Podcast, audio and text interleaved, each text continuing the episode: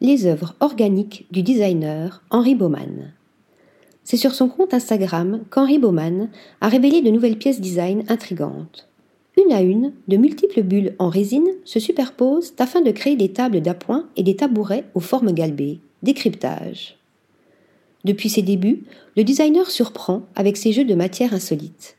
Il a le chic pour transformer un objet initialement ordinaire en une œuvre spectaculaire. Travailler à l'instinct est son credo. Lorsque j'essaie ces matériaux et que je les teste, je pars souvent d'une idée initiale qui échoue.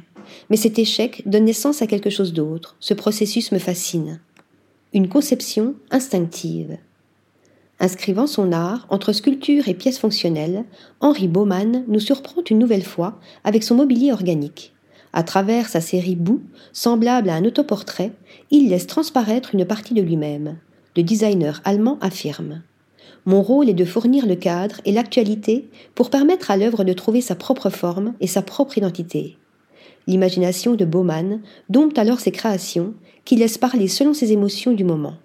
Leurs formes prennent vie au fur et à mesure du processus créatif et non l'inverse. Composés de six bulles distinctes, les bouts d'Henri Baumann se parent de quatre pieds en laiton. Tantôt uniques, tantôt atypiques, chaque création peut être personnalisable selon les envies du propriétaire. Une autre série du designer nous a fortement intrigués. Ressemblant à la coquille d'un escargot géant, Oti invite les spectateurs qui y pénètrent à vivre une expérience qui éveillera tout leur sens.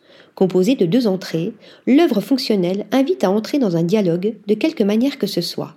Outil incite alors les spectateurs à suggérer diverses façons de l'utiliser, modelant ainsi de manière collaborative la signification de l'objet au cours de leur interaction. Des pièces ludiques et créatives qui bousculent les codes du design.